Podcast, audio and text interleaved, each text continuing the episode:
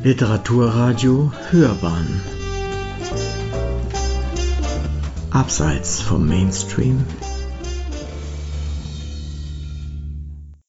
Wie der Wal zu seinem großen Maul kam. Es war einmal im Ozean, oh mein lieber Freund, ein Wal, und der fraß Fische. Er fraß den Sternfisch und den Sonnenfisch und die Krabbe und die Dabbe und den Barsch und den Dorsch und den Kabeljau samt seiner Frau und die Makrele und die Garnele und den wirklich echten Schlingel-Schlängelaal. Alle Fische, die er im ganzen Ozean finden konnte, fraß er so mit seinem Maul bis zuletzt nur noch ein kleiner Fisch im ganzen Ozean übrig war, und das war ein kleiner Schlaufisch, und der schwamm ein wenig hinter dem rechten Ohr des Wals, um in Sicherheit zu sein. Dann stellte sich der Wal auf seinen Schwanz und sagte, Ich habe Hunger.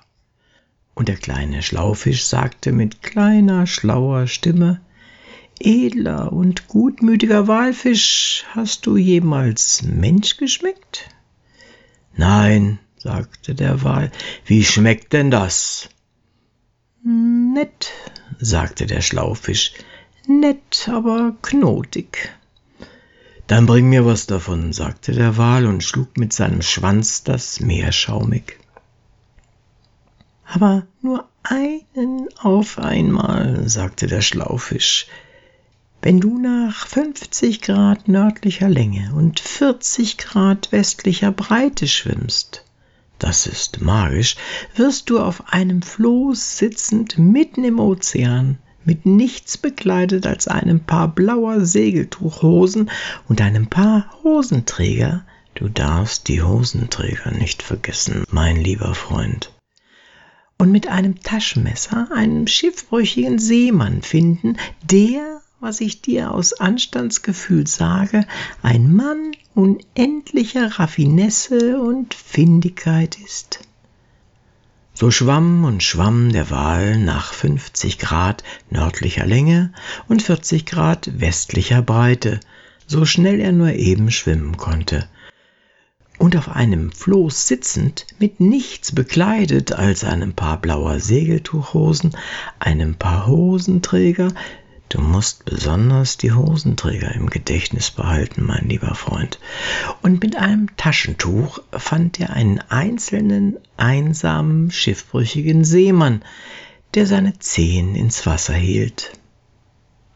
Dann öffnete der Wal sein Maul weit und weiter und noch weiter, bis es fast seinen Schwanz berührte, und er verschluckte den schiffbrüchigen Seemann und das Floß, auf dem er saß, und seine blauen Segeltuchhosen und die Hosenträger, die du wirklich nicht vergessen darfst, mein lieber Freund, und das Taschenmesser, er verschluckte das alles in seine warme, dunkle innere Speisekammer, und dann schmatzte er so mit den Lippen und drehte sich dreimal auf seinem Schwanz.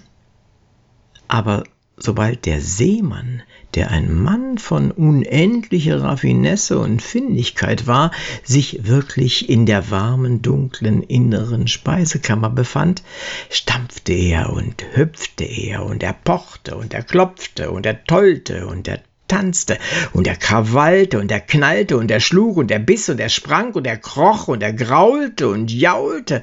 Er hopste und tobte und er weinte und greinte und er brabbelte und krabbelte und er schritt und er glitt und er tanzte Hornpipe, wo er nicht durfte und der Wal wurde wirklich sehr unglücklich. Lieber Freund, hast du auch an die Hosenträger gedacht? Also sagte er zu dem Schlaufisch, dieser Mann ist sehr knotig und außerdem macht er mir einen Schluck auf. Was soll ich tun? Sag ihm, er soll rauskommen, sagte der Schlaufisch. Also rief der Wal in seinen Rachen hinab den schiffbrüchigen Seemann zu. Komm raus und benimm dich, ich hab den Schluck auf. Nix da, sagte der Seemann, nichts zu machen, sondern ganz im Gegenteil, bring mich zu meinem Heimatstrand und den weißen Klippen von England, dann werde ich es mir durch den Kopf gehen lassen.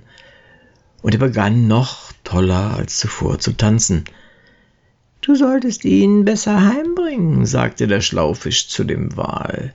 Ich hätte dich warnen sollen, dass er ein Mann von unendlicher Raffinesse und Findigkeit ist.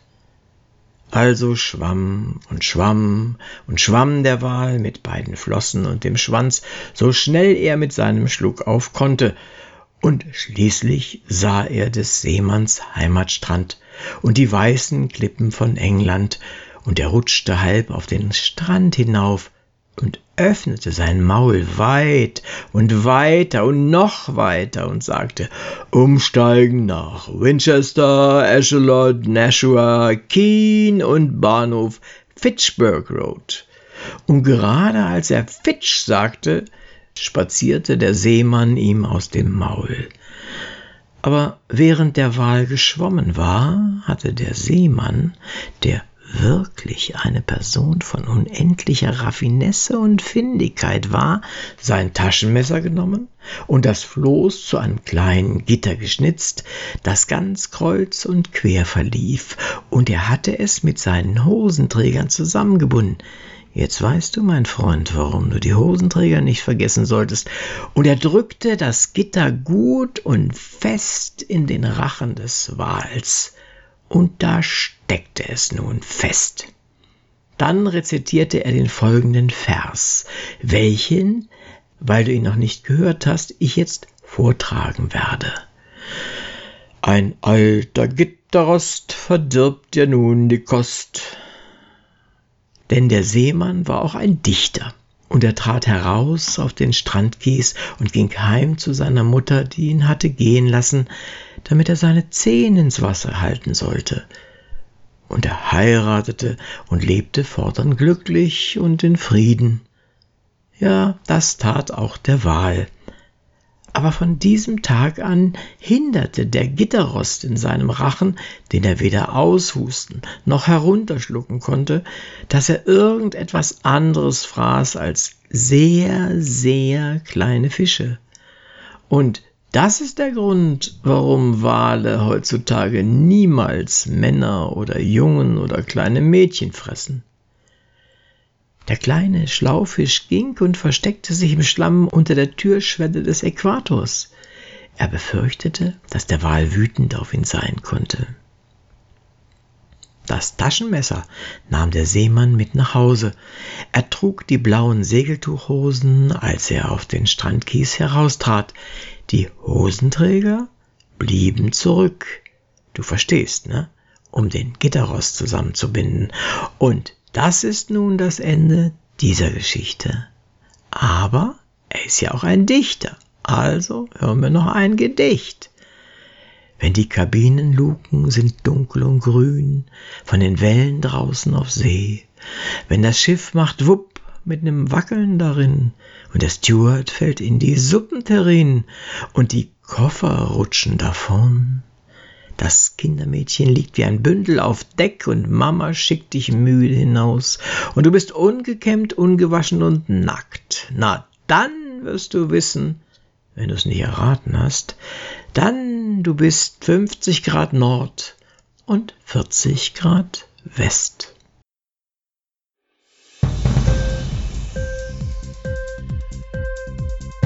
Hat dir die Sendung gefallen? Literatur pur, ja, das sind wir. Natürlich auch als Podcast. Hier kannst du unsere Podcasts hören. Anchor, Spotify, Apple Podcast, iTunes, Google Podcasts, radio.de und viele andere mehr.